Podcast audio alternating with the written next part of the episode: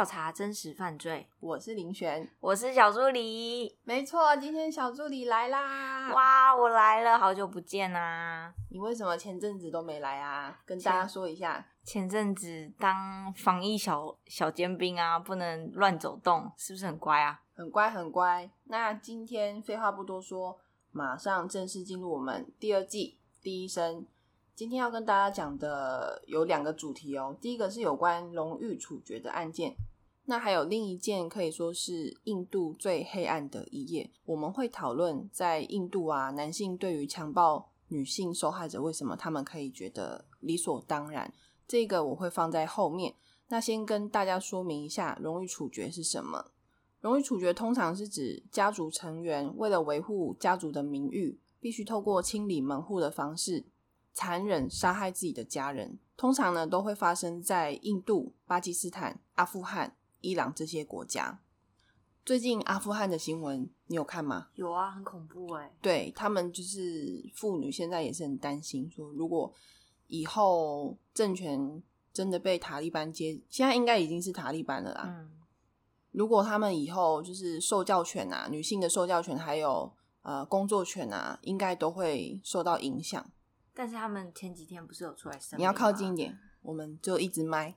但是前几天他们不是有声明吗？说他们现在跟以前不一样，可能他们会接受，对不对？但是据说还是会有一些，就是呃，妇女她可能也是会担心说被塔利班报复，像是那个女市长，不知道是哪一个女市长，嗯，她也担心说她会被。暗杀，然后好像有一些女性在街上的一些，比如说照片或什么的，好像也有被人家画叉叉，所以我们还是要关注一下，就是他们妇女那边有没有什么危险性。所以我今天刚好讲的主题有一点关系。嗯嗯，那我第一次接触到荣誉处决的事件啊，其实是来自一本书，应该有个十来年吧，就是我还是少女的时候，那时候还是学生呢，我那一天就是去逛书局。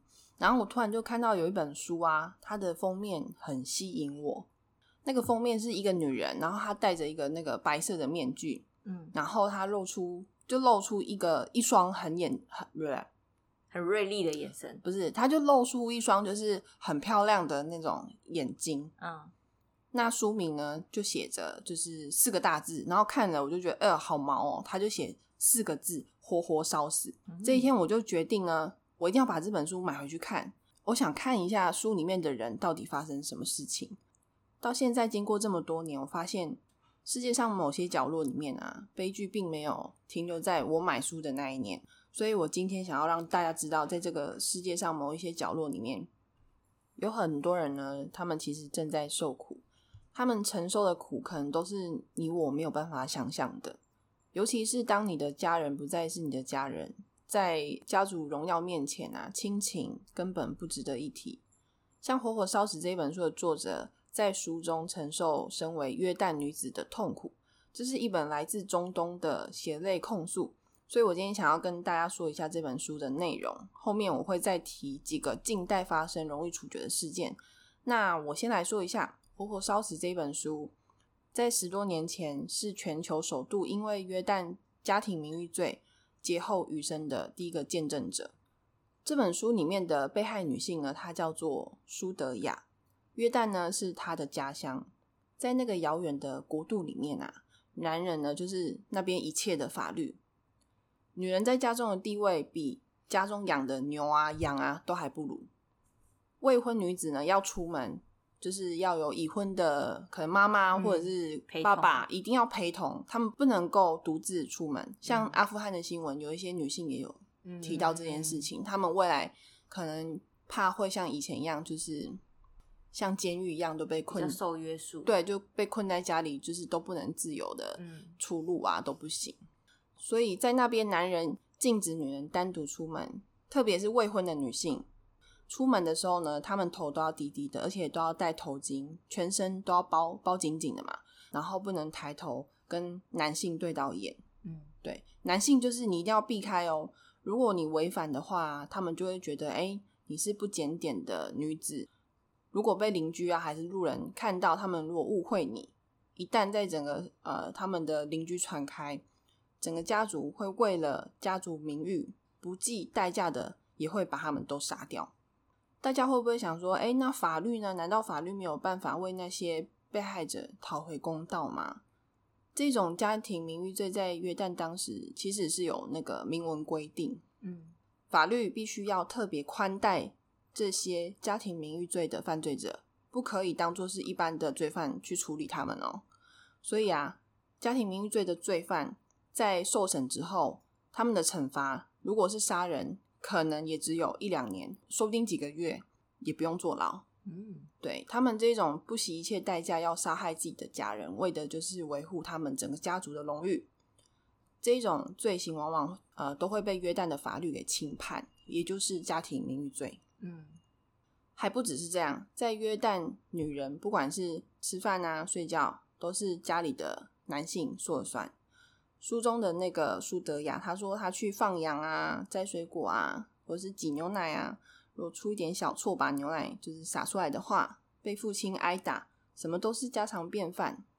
这种那个性别歧视，在那种比较遥远的国度，似乎到现在好像也都还存在着哦。后面我会再说几个近代的荣誉处决例子。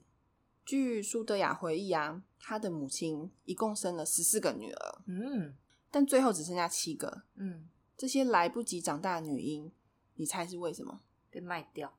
不是，是比卖掉还要恐怖哦。他们都不是生病啊，或者是夭折，嗯，过世的。因为苏德雅的母亲她生太多女儿了，所以生女儿对约旦的一些家庭来说，女人其实就是没有用处的存在，嗯。因此，苏德雅她看到自己的妈妈曾经用羊毛活活。把她的闷死哦，对，直接就闷死。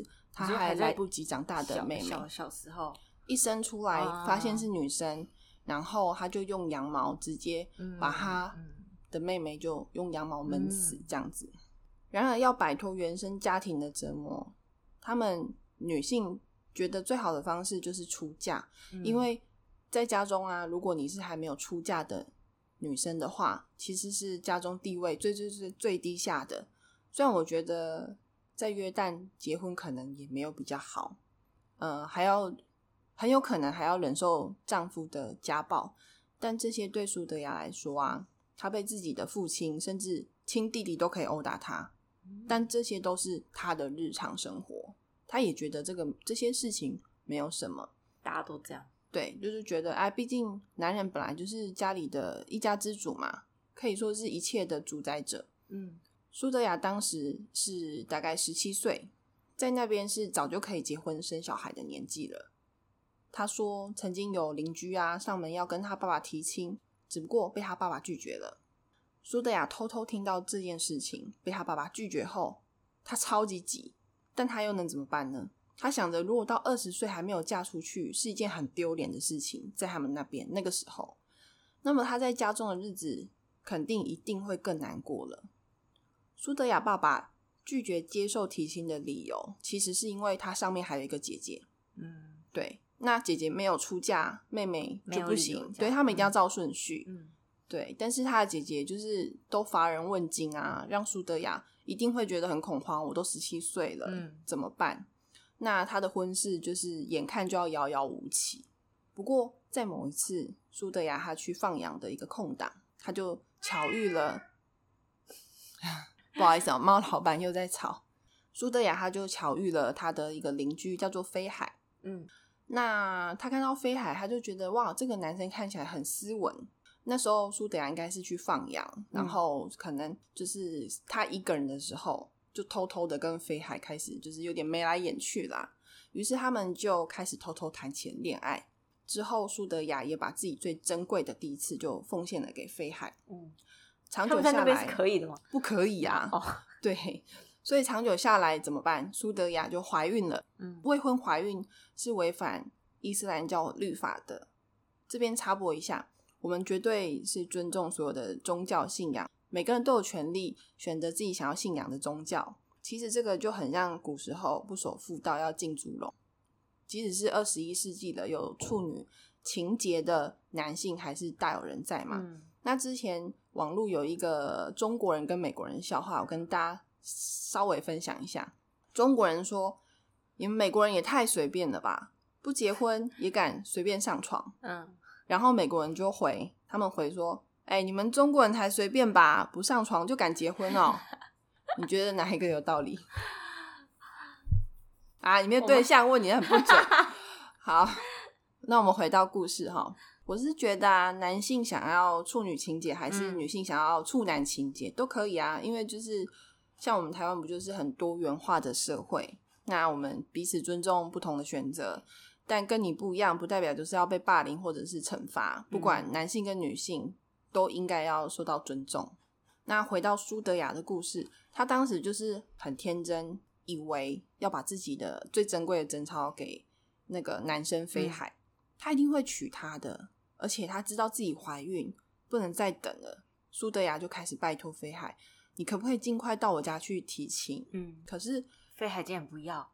他就是个渣男呐！他就是得到了苏德亚的第一次之后，他还怀疑苏德亚：“哎，你怎么可以这样？你不只是跟我约会过吧？你可能也跟其他男生啊！而且他还怀疑说，肚子里的小孩根本不是他的。那眼看苏德亚，他也没有办法。”叫飞海去他们家提亲，但是他肚子也是一天一天大起来，他能怎么办？爸爸会不会打死他？会，对他很担心，所以他一开始还可以穿比较宽松的衣服去在家里遮掩嘛。然后好像是他脸上开始长出那个孕斑，嗯，那妈妈怀孕过那么多胎了，他一定知道那是什么啊？假的？对，然后他就觉得是晒斑吗？没有，那个是孕斑，就是妈妈就是觉得，嗯，她是孕斑，然后她可能会说，那你把你的那个月经给我看，可是她一直交不出来啊，那妈妈是不是就会？妈妈需要管到那么多月经？他们那边贞操对他们来说是很重要的一件事情，跟我们就是观念你真的很没有办法想象。对，那随着她肚子一天一天大起来，当然就被发现，然后也被她父亲软禁在家中。在伊斯兰教中，未婚怀孕呢是很严重的罪，这个罪严重到会让苏德雅失去性命。结果，苏德雅的家人呢，在某一天呢，他们就集体开了家族会议。这时候，苏德雅他已经被囚禁在家中多时，等着他来的正是家人集体密谋，要在家族中挑选一个男性英雄来执行苏德雅的死刑。对，而且这个男苏德亚那时候已经几岁？十七岁。十七岁，而且这个英雄啊，一定要是男性哦。他们觉得执行者就会成为家族里面最伟大的英雄。准备要进行荣誉处决的这一天呢，苏德雅的姐夫趁着苏德雅没有防备的情况下，往他的头上淋上冰冷的液体，熊熊的液体划过苏德雅的身体，之后在瞬间就燃成熊熊的火焰，让他痛不欲生。满身是火的苏德雅，盐酸哦，汽油啦，哦，盐酸怎么变火？对，就是他整个人身体都着火了，所以他赶快冲冲冲，苏德雅就很很很痛很痛，然后赶快冲到街上，然后遇到了一个就是人道组织，嗯，好像是叫及时雨的基金会里面的一个救援者，她叫做贾桂林女士，她把她呃把苏德雅送到当地的一间医院进行救治。但是苏德雅身上，他的呃身体已经大概是百分之七十的灼伤，可以说非常的严重。一开始送进医院的时候啊，他的父母其实有去医院看苏德雅，还有带一瓶毒药的样子，要苏德雅你就制裁吧。就连知情的医护人员呐，其实也默默的帮忙执行这种家庭名誉罪。嗯，医生跟护士他们就把苏德雅放任在那边。病床上面，然后伤口就慢慢的发臭发脓，也没有人愿意医治。嗯，对，没有人愿意医治他。但是你们想哦，百分之七十的灼伤很痛哎，会有多痛？对，还有刚刚我们提到那个及时雨基金会的贾桂林，他准备好所有的文件，还好有他，他想尽办法，用尽各种手段，他决定带着苏德雅，还有离开他腹中的孩子，他腹中的孩子还在哦，一起前往欧洲。寻求帮助，而且他们也顺利坐飞机就抵达到欧洲。那当时苏德雅到那个欧洲的医院的时候啊，护士们就是就是啊照顾苏德雅的时候，他就看到护士们他们都可以穿，就是露小腿啊或者露手臂，他就觉得哈，他们怎么可以？就是衣服都都可以穿成，就是这么这么少，他们会不会就是有危险呐？会不会有人就是斥责这些护士什么？他就觉得怎么跟他的国家是完全不一样的，认识的不同。对，然后觉得啊，这边的女孩都可以穿成这样吗？但是这些其实就我们台湾来说，好，这都真的是很很平凡。我们想穿怎样就穿怎样，我们想要多露就都可以啊，对不对？啊，裤子、裙子你要多短也可，比基尼上街好像有点夸张哈，好像有点肯定可能行啊，肯定。对，那人道组织那个贾桂林啊，他之后就花了整整十年的时间，要让苏德亚皮肤重建，还要还要建立他的那个信心，然后要。呃，让苏德亚从以前他那种不可思议的国度跳脱出来，然后在欧洲好好的生活，让他知道说，男人其实跟女人一样可以拥有的人权是什么。之后，苏德雅也在欧洲结婚生子了。嗯，那他用他血淋淋的例子来控诉他在约旦的家人，他的家人呢想要用火活活烧死他，于是他隐姓埋名在欧洲生活着。这本书使用舒德雅，其实也不是他的真名，嗯，因为他不能让他的家族知道他现在在哪里，然后用什么名字，不然他呃约旦的家人是会不惜千里万里，可能也会找到他，然后再杀掉他，因为他们可能觉得呃，家族已经就是可能因为他，然后荣誉都没了什么的，就是非常非常我们真的没办法想象。那那个渣男呢？那个渣男早就没有在管啦，对啊，他根本没有什么错，错的都是女生。对，然后看完这个书啊，我真的是觉得我没有办法想象这个世界上有一个国家对女性是如此的不友善，而且这个也是我在学生时期看到的第一本真实犯罪故事的书。然后觉得人命啊，其实也是在有一些地方是如此的被轻贱。不过经历几十年后。我觉得我看新闻啊，这种荣誉处决好像并没有时代越来越进步就不再发生。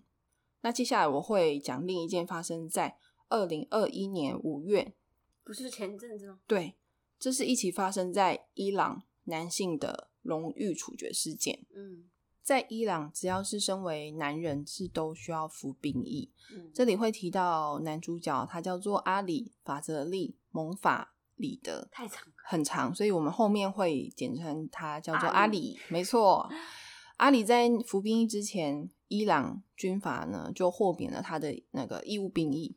你知道原因是因为他被认定患有精神疾病，因此免服兵役。那阿里他究竟是罹患什么样的精神疾病呢？原来阿里他是男同志。嗯，对。那因为他的性向问题，在伊朗成功申请到医疗机构的豁免报告。但真的很难想象，呃，同性恋的关系在伊朗或是其他中东国家是属于精神疾病的一种哦。那我们台湾作为亚洲第一个同同性婚姻合法的国家，我觉得我们真的很棒。不管是同性异性恋，都是一样，就是爱嘛。我呃，不过对阿里来说，不用当兵对他也是一种好事，所以他才会去申请医疗的豁免。那。因为他呃性向的关系，他在军中如果要洗澡啊，还是什么，有一堆男生在裸体洗澡，他一定会觉得很不方便。可没有想到，阿里他承认他的性向之后，就惹来了杀身之祸。这边补充一下，阿里是同志，在伊朗并不是立刻会违法的事情，也不是立刻会被抓的事情，因为他们觉得这是一种精神疾病。那如果在伊朗，呃，同性之间呢发生性行为是被法律禁止还有处罚的。也就是说，如果我在伊朗我是女同志或是男同志，跟自己的恋人发生性关系，然后又被发现了，我查一下那个维基百科说，如果是未成年，他会受鞭刑，大概七十四下。然后成年男性呢，他最高最高有可能会面临死刑的处决。嗯，对，很难想象哈。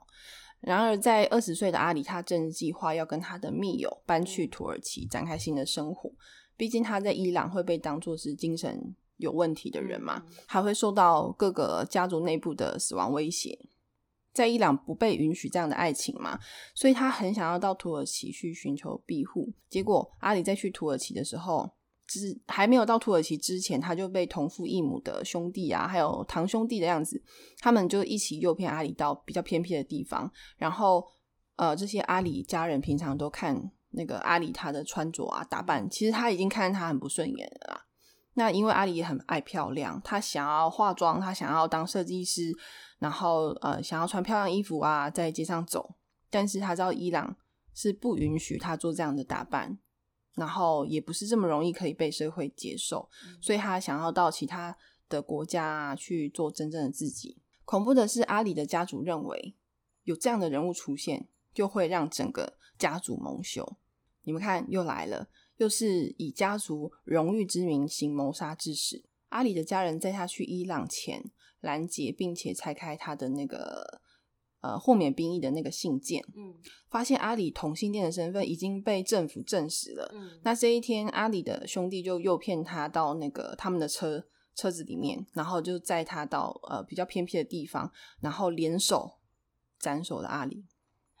对，那呃，他本来其实就差一点，他就要飞到土耳其土耳其去生活，就为了这种无理不荣誉的荣誉杀人，那命丧家乡，结束了他只有短短二十年的人生。阿里的事件在全世界引发了愤怒、谴责，真心希望伊朗政府可以严惩凶手。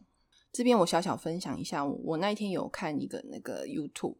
在访问呃法国跟台湾两个相爱的男生，嗯，那台法两国的社会对于同志是什么样的态度？我觉得里面那个台湾人他说，台湾现在是那个同同呃同志婚姻合法的国家嘛，嗯，那也对同志的包容越来越大，而且台湾是亚洲第一个合法的国家，在节目中他也就是很谦卑的谢谢大家包容啊。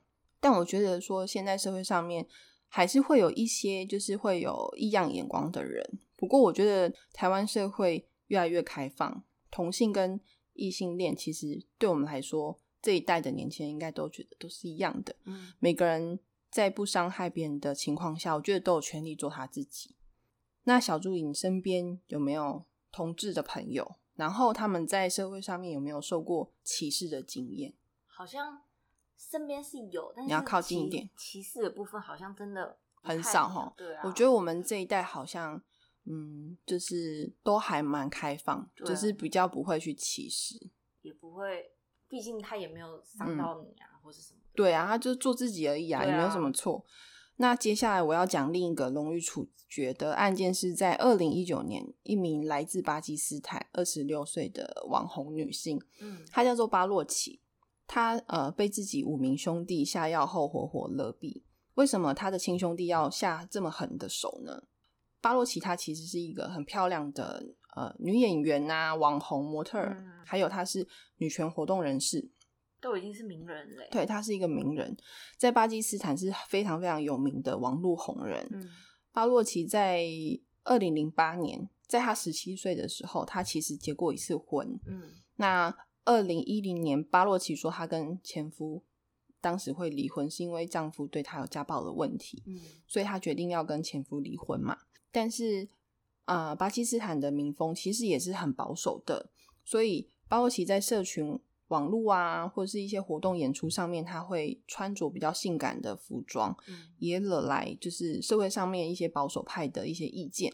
有时候甚至他会收到来自各地的那种死亡威胁。不过巴洛奇他根本没有没有在怕的，他无所畏惧。随着他在媒体上面的走红，还有社会地位，他也特别关注巴基斯坦妇女在社会上面的处境，时常会公开呃，时常会在公开场合上面要求大家一定要重视妇女的权益。那他也长期在 YouTube 上面发布一些比较性感的影片，要以此来宣传社会应该要打破。臣服性性别观念，也获得八十万粉丝的那个支持，但是巴沃奇的这些行为却被他家中的就是兄弟看不惯。在二零一六年七月十五日，当年年仅二十六岁的巴洛奇，他在他自己的父母家被他五名亲生兄弟下药，然后趁他昏睡的时候，把巴洛奇活活给勒毙。那祖先被抓的时候，他认为啊。妹妹巴洛奇必须死，这样才能维护家族的荣誉。然而，巴洛奇父母虽然对他的作为有一些不赞同的地方，但是他觉得女儿也罪不至死啊，父母也非常的难过。其实，在巴洛奇死之前，他其实有感感觉到，就是来自社会上面的死亡威胁越来越多。他也觉得说，巴基斯坦可能会不是这么安全。他本来想要带父母离开巴基斯坦，结果呃，杀害自己的人竟然就是他自己的亲亲手族。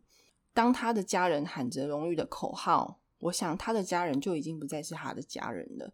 不过，在八国，荣誉处决。其实是有很多例子，是只要父母同意，家中女性呢有败坏门风之时，下手处决大多都是家族的男性嘛。而且有很多案例，到最后凶手都会被无罪释放。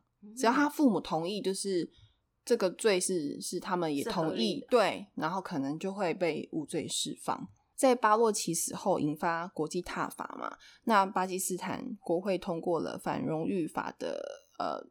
啊，反荣誉处决法，违者可以处二十五年的刑期。嗯，其实过程中有一些八国的议员啊，他们还试图阻止这项法案的通过。不过好险是最后有顺利通过。希望荣誉处决这种恶性循环真的有一天可以画上句号。对，巴洛奇的生命已经回不来了，但是希望他的牺牲可以唤醒所有人对于处于弱势的那些女性啊，我们要再多一点关注。我相信巴洛奇如果不是名人，说不定他也会被司法轻轻放下，穿过水无痕。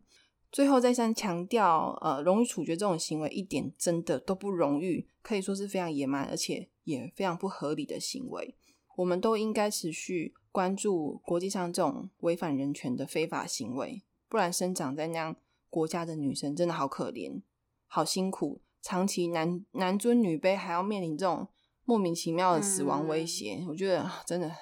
所以阿富汗最近新闻爆出来，我超担心的，因为我刚好在做这个主题，就是比较父权社会的那种社会氛围是怎么样。刚好我就真的做到这个主题，不是因为阿富汗我才做的，是刚好我我在做的时候还没录之前就发生，就对，不是还没录之前啊，是还没录之前我就已经准备这个议题了，然后。我们今天开录的时候，前几天新闻又报阿富汗的事情，真的很担心那边的女生。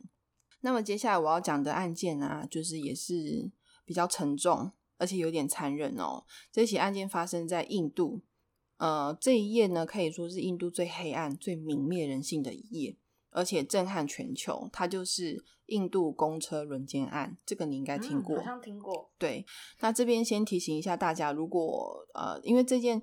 这一件案件的残忍程度较高，会讲到性侵跟性虐待的案发过程。建议有类似创伤的朋友可以先不要听哦，直接跳过这一段去听小助理小故事时间也没有关系。那在讲案件前，我会先说一下印度的种姓制度。种姓制度的那个观念深植印度的社会。种姓制度简单来说，就是一种人啊，一生出来就是有高低贵贱之分。嗯。并不是人人生而平等，什么都没有做，有些人生下来就是会被视为贱民。所以在印度投对胎有多重要？那有些人天生高贵，有的人天生就是生下来就是很卑微。那甚至有一些女性，她生下来世代为妓，男尊女卑。可悲的是啊，印度大部分的人对种姓制度，他们都是逆来顺受。嗯。印度人深信，人的地位在一生出来的时候，神神就已经决定了，所以你不能去改变，因为那都是神带给你的磨练。虽然在一九四七年印度独立后呢，种姓制度就被废除，但种姓制度的观念还是深深的影响印度人至今。所以，印度的男尊女卑有多可怕？为什么印度被称为强奸之国？它是男人的天堂，女人的地狱。在印度，平均每二十分钟左右就会有女性被性侵。作为强奸犯最多、最频繁的国家，大部分男性怎么样看待性侵事件？这对我们等一下要讲的案件非常有关。那小助理，你要不要试着说说看，是什么原因让印度有一些强暴犯啊会这么的猖狂？这边我我先说一下，我相信在印度也是有非常尊重女性的男生，我们并不能以偏概全的说，哎。男生在印度的男生都是不好的，我们只是在讨论某些印度的男性，他们对于女生被性侵是有什么样的看法。小助，你可以试着想想看，他们会对被性侵的女子提出怎样惊人的看法呢？那给你一个小提示哦，你可以想想看，当地的男性对被强暴的女性，他们会觉得这个是男生的错还是女生的错？那如果是女生的错，为什么？我觉得他们男生应该会觉得是女生的错，因为常常就听到很多报道，就是说他们觉得可能是女生可能穿太少啊，或是。嗯，有什么行为让他们觉得让他们引诱他们犯罪的这个意思，合理化他们的性侵行为之类的。对对，因为我在查资料的时候啊，其实我看到媒体在访问印度男性，在印度女性被强暴的原因，女性要负最大的责任。为什么？因为这些受访男男生都是怎么说的呢？第一个男性受访者他说。哎，女生就是因为他们都爱穿小短裙或是短裤啊，所以他们自己要负最大的责任。然后他说，这都是你们活该被强暴的原因，因为你们穿着不适合，所以才会被呃这些男生强暴。第二位男性说，当然是女孩们的错啊！如果你像男生一样去抽烟、去喝酒，还穿着短裙，男生当然会靠过来，想要做一些坏事。那第三位男性说。现在很多女生就很爱追随西方的文化，不再穿着印度的传传传统服装，只穿短裤，这就是问题所在。还有短裙啊，那后面这几位大概都是说，女孩们就是爱穿短裙啊、短裤啊，就是比较清凉一点的衣服，所以才会让男人兴奋啊。总之，他们就是想要表达，你们女生就是要穿这样，活该被强奸。嗯，还有男生可以穿短裤，为什么男生可以穿短裤？因为没有人会强强暴男生啊，所以当然是女生的问题呀。嗯，大部分印度男性觉得发生性侵事件谁的错？女生的错，对吗？印度的男权主义之上，我觉得已经到达一种很畸形的程度，只有这样才能表现他们的男性气概吗？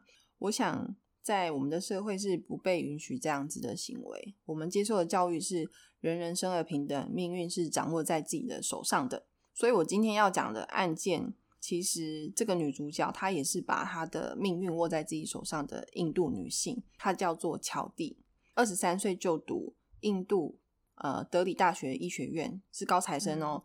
虽然乔蒂他家境其实不是很好。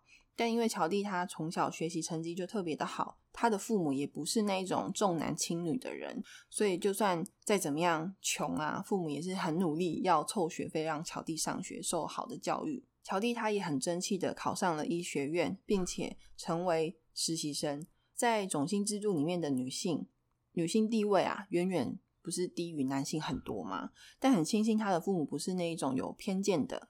他的父母对乔蒂反而是很用心的栽培，而且听说乔蒂那时候生出来，然后他呃父母就是还跟邻居说啊，我生了一个女儿，然后邻居还想说啊，生一个女儿有什么好开心的这样子，所以他的父母真的是很好的人，也非常用心栽培他。只是乔蒂要当上医生，对父母来说一定是哎苦，一定是苦尽甘来，望女成凤，为人父母嘛，就是如果他可以，就是。呃，当上医生一切都值得了。那二零一二年十二月十六日这一天晚上，有六个禽兽就毁了这个家庭的希望。这天晚上，乔蒂为了要庆祝他医学考试通过了，她跟她的男朋友准备要去看电影，在晚上的时候想要庆祝庆祝。听说那个晚上他们看的电影就是台湾人一定知道的电影，李安导演的《少年派的奇幻漂流》。嗯，那看完电影之后，他们搭上公车回家，时间大概是晚上九点多。于是他们上了一台新德里的公车。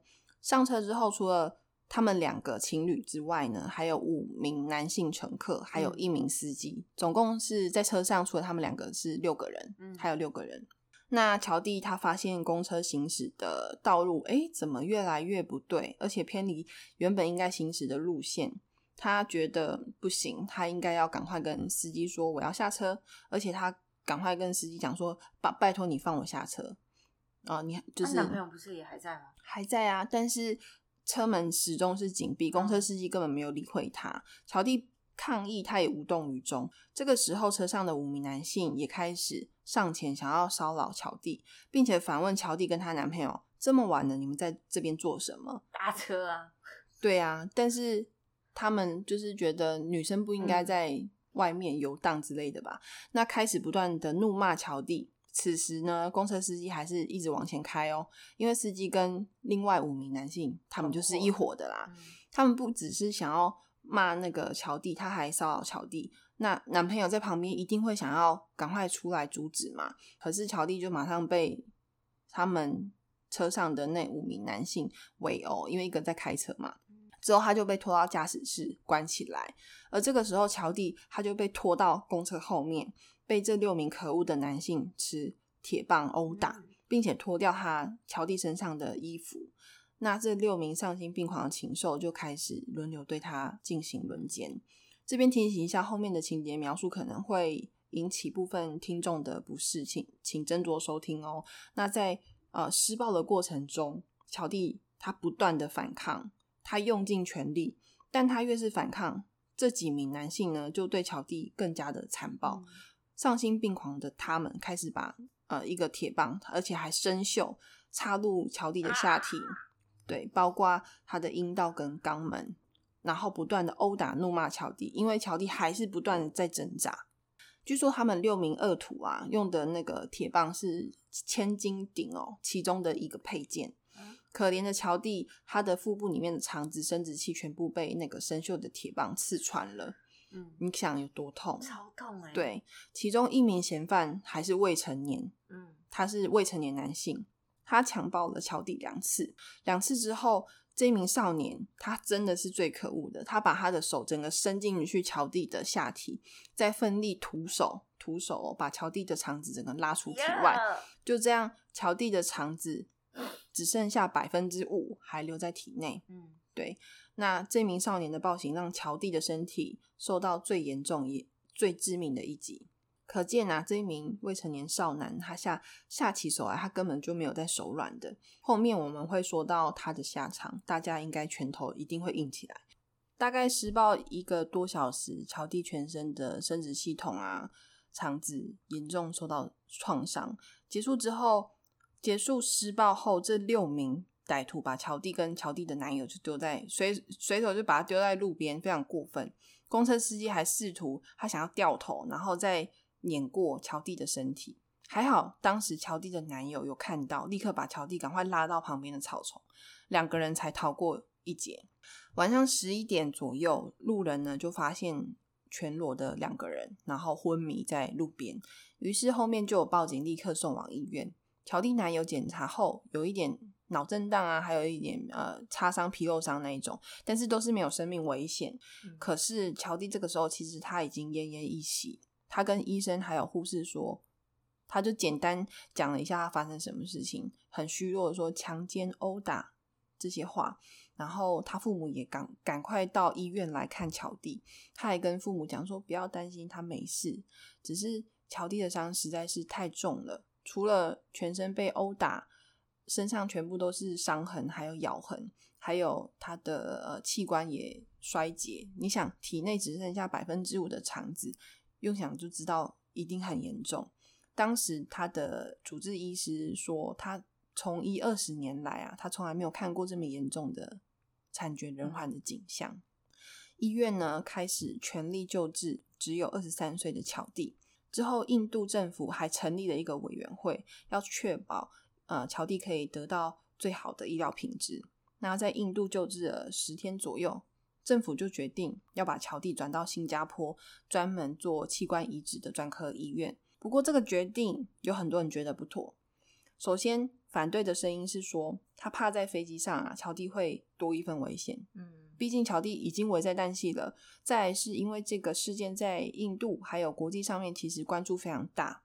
也引起很多呃国际社会对印度频繁发生性侵啊这这些事件有很多很多的舆论挞伐，所以一些反对的声浪会觉得印度政府可能是要将乔蒂送到新加坡，是基于一个政治上面的考量跟操作，所以乔蒂转到新加坡的医院，如果乔蒂不幸身亡，至少不是在哎我印度的医疗体系下走的。那印度到新加坡要飞行的时间，大家知道吗？你知道吗？八小时，哎，蛮接近六小时。对，结果草地成功抵达新加坡后，其实他在医院有发生一些就是危险，对，但是医生还是赶快把他抢救回来。所以我觉得搭飞机这个这个，我觉得真的很高。对，所以他到新加坡之后，他就再也没有醒过了。嗯，对。结果在二零一二年的十二月二十八日凌晨两点多左右的时候，乔蒂他就走了。之后，乔蒂的遗体当然也被送回印度火化安葬。那关于这六名歹徒，案发后也顺利被警方逮捕，因为他们好像也没逃啊，就是很很顺利的就就找到他们。似乎他们可能也不怕乔蒂会报警哦。我想很多妇女啊，在印度被性侵，他们可能连报警都不敢。毕竟被性侵的女性不会获得社会上面所有人的同情，还会呃，就是觉得都是女生的错啊，责怪女生，谁叫你们晚上要出门，谁叫你们要穿短裙短裤。这六名男性嫌犯有司机，还有司机的哥哥，健身教练，还有卖水果的有两个，然后还有一个是未成年的那个男性。这六人在案发前，其实他们是认识的，而且在案发前，他们就是有一起喝酒，对。然后他们看到乔蒂跟男友上了他们的公车之后，彼此就哎看了一眼，这样心照不宣呐，感觉他们就是要犯案。之后还一起，就是案发后，他们还一起清洗公车上面的血迹，然后呃，企图毁灭就是车上面的一些基证证据，这样子。最后，警方有找到案发当时用的那个铁棒，它是一个 L 型的那种千斤顶的配件。我们前面有提到过嘛？我在想，可能就是车上随时都会摆的一个工具，可能就公车嘛。对对对，应该他们自己可能需要一些就是维修的器材啦。那先来说一下哦，里面那个十七岁的未成年男性，他其实是里面最凶残也是最可恶。我觉得啊，他很可恶，他把乔蒂的生殖器还有肠子器官整个拉出来，他是。就是非常的残暴，可是因为他未成年的关系，所以他将是以呃少年法来受审，只只会被判处未成年最高的刑期三年。如果他被判最高就是三年而已，太少了吧？对，三年有期徒刑。对未成年犯罪的刑罚最重就是这样了。你们有没有觉得有时候呃未成年犯的罪好像比成年人更凶凶狠呢？他们感觉就是已经知道。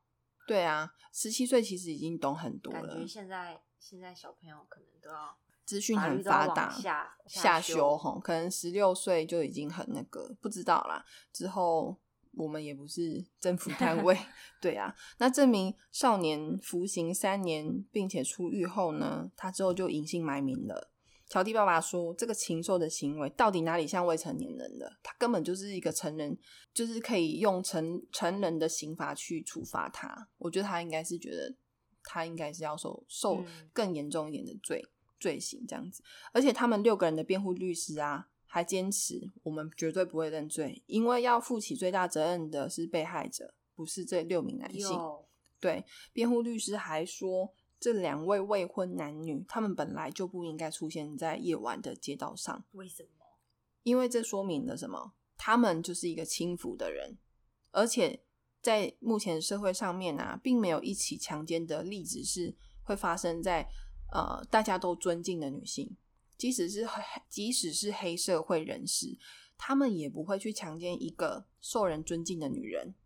这是出自于一个受过高等教育的律师的嘴巴里面，是不是很难相信？嗯，不过这也显现出印度严重男尊女卑的状况，并不是空穴来风，不单单只是律师口出狂言。女性在男人眼中就是性嘛，就连公车上面嫌犯之一，他也公开表示说，当天会发生公车事件，根本就是女生的错，一个巴掌拍不响。体面的女孩不会在晚上九点还在外面闲晃。这起事件会发生，这个女孩自己要负最大的责任。而且我们在侵犯她的时候，她不应该反抗，她应该安静顺从。这样我们结束之后也不会让她有生命危险，我们只会把她丢在路边。他的意思就是说。如果你不反抗，好，我就不会，你就安安静静的结束。对，他就对他施暴完，强强暴他之后，现在就是怪他，对，他就怪他，谁叫你要反抗，所以你才会没命嘛？你看多恐怖！但是还是有一堆男性，印度的男性。不是全部啦，我们就说一些，就是印度的男性是认同他们的这些说法，认为啊，如果自己的家中的女性呢被强暴了，自己的妈妈、妹妹、姐姐，就是反正家中自己如果有女生的话，他们为了维护家族名誉，我会从我家的那个女孩子头上浇上汽油，然后点燃火焰，重男轻女的悲歌还是会在印度或者是其他地方不断上演。那除了那一名未成年之外，那其他四名罪犯在二零二零年三月被执行绞刑。你有没有发现有一个怪怪的地方？二零二零不是，总共有六名，然后四名，一名青少年，对，少一名，呃，不是，呃，有一名不是不是司机或者是健身教练，不是这个问题，是其实有一名他在被捕的时候，他在狱中。听说有在呃监狱里面受到狱友给他好好照顾，而且还传出他有被性侵的可能，但并没有被警方证实啦。但我觉得可能性蛮高的，因为他之后就在监狱自己自杀了。对，所以就少一名。那今天讲到这么多荣誉处决跟乔蒂的故事，主要是呃希望印度女性因为乔蒂的事件不要只有短暂的精神象征啊，还有觉醒，而是社会上。永久也必须要时时刻刻关注这些受虐的妇女们，给他们协助，而不是检讨，一直在检讨被害者。那我们也就是持续关注，或许可以让印度女性慢慢的站起来。虽然我知道真的不容易，但至少减少一个受害者是一个嘛。我们都要保持信心，明天会更好。那我今天的案件分享就到这边，接下来要进行好久不见的小助理 小故事时间。哇！哎，我插播一下，那个奥运的时候啊，不是有跟戴思颖一起打球的印度的那个女女羽球员？对，她不就是也是在现在就是提倡印度的女权？哎，我好像知道，我好像知道，她好像是呃。呃，提倡说就是我们女生有月经是一件很正常的事情，有月经不代表我们是不干净还是什么的。我好像有看到这个，对，我是不太清楚，只是好像有有有有，对他有提倡女权，希望他呃就是一切对一切平安，一切平安，应该不会怎样吧？哎，很担心哎，我觉得现在阿富汗让我很害怕，印度拿拿下牌的，对啊，对啊，而且他好像也。不打羽球好像也蛮蛮蛮多，就是活动可以长得很漂亮。嗯嗯，OK，那我们真的进入小助理小故事时间喽。好哦，下音乐。我今天要分享的小故事也是跟奥运有一点关系。好，就是你有在看奥运吗？有啊，你不是还逼迫我看，你还说要要开始要开始了。对啊，因为这次奥运特别的。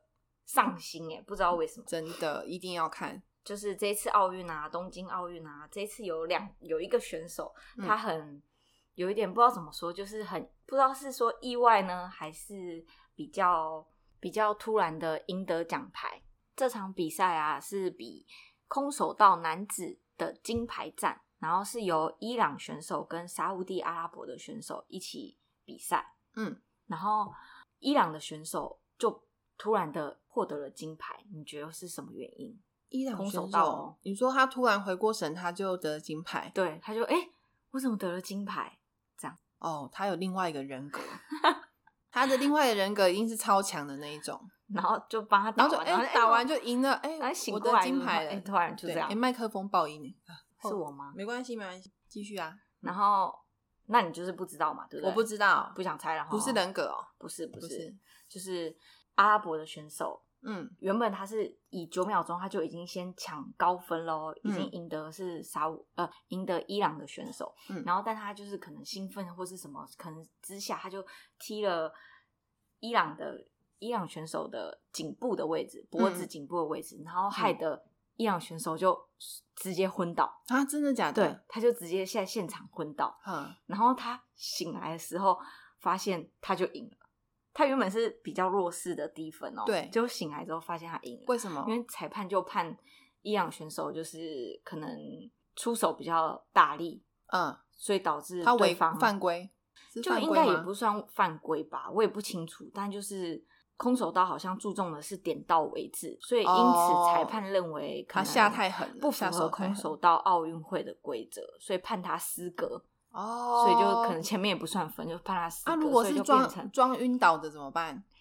应该为了赢然后装晕倒，也是会不会以后有这种可能？我觉得我们不太懂这个，乱讲的被骂。反正就是我看到这个新闻的时候，觉得哇，好意外哦！他他他也表示说。太意外，开心，他可以拿到金牌，但又很遗憾是是连打都没打到，这种方式赢得他，对，嗯，对啊，是不是蛮奇特的？蛮奇特。我跟你讲，你讲这个，想说我会大笑一场，对不对？没有啊，我没有说没有笑。我跟你讲，我那天跟那个设备组看。就是看电影，哎，还是看什么？反正我们的笑点就很不一样。他他笑的时候，然后我没笑；我笑的时候，他觉得我很奇怪。然后我说你，他就说你的笑点怎么都跟别人不一样。然后我就说，哎，小助理，对，小助理也这样说我，哎，他说林璇的那个笑点都跟别人不太一样，真的吗？真的。所以我笑不出来，不能怪我，因为我的笑点跟你们不一样。好，这不是好笑，这是有趣有趣的。OK，下一则，下一个有趣小新闻就是。大家不是都说，就是家长啊要做好以身作则，不然会影响小朋友的教育啊，或是行为上的状态。然后这一则小新闻就是，外国的动物园发生游客互相斗殴，嗯的画面。你说在动物园里面互相斗殴，对，然后就是有两组家庭，然后在动物面前打架互殴，嗯，在什么动物？嗯，不知道。对，让你猜一下。哦，让我猜在什么动物啊？看一下是什么动物。好，还要说就是动物们啊，看到这一场场景之后，那天晚上里面的动物也开始互殴啊，开始学人类。所以你看，人类不能这样子，这样子互相互殴，这样子就让动物也开始学坏。我觉得不可能是他们本来就会打架吧？可是动物园的管理员表示，猫老板也会打架，表示说以前他们都没有这种行为，自从那一天看到。这么严重的行为之后，他们开始有模仿的样子，觉得哎，打架可以解决对一些事情，对，所以他就在公告栏就说禁止打架，禁止游客减少这种行为。怎么减少？根本就不可以有啊，还减少？那你觉得是什么动物？我觉得猴子。哎哎，真的是类似的动物，猩猩哦。哦，你看我厉害吧？所以以后不可以，所以教小朋友也不可以哦。好，不可以哦。大家学起来了吗？可是猫老板他们都会打架哎，他也没有学，我也没打架。那可能还是其实私底下你们有打架？没有，我跟设备组没有打架。好哦，那这次的小故事就分享到这哦。大家好久不见啦，大家拜拜。哎哎哎，等一下，你还没有分享我们的 IG 啊？哦，我们的 IG 是。太久没讲啊，换我讲。忘记了。我们的 IG 是，大家可以加入我们的 IG，你可以搜寻 Voice Life Life，或者是生命调查，声音的声，生命的命，搜寻生命调查就可以找到我们喽。大家拜拜，下次要换你讲哦。大家拜拜，拜拜。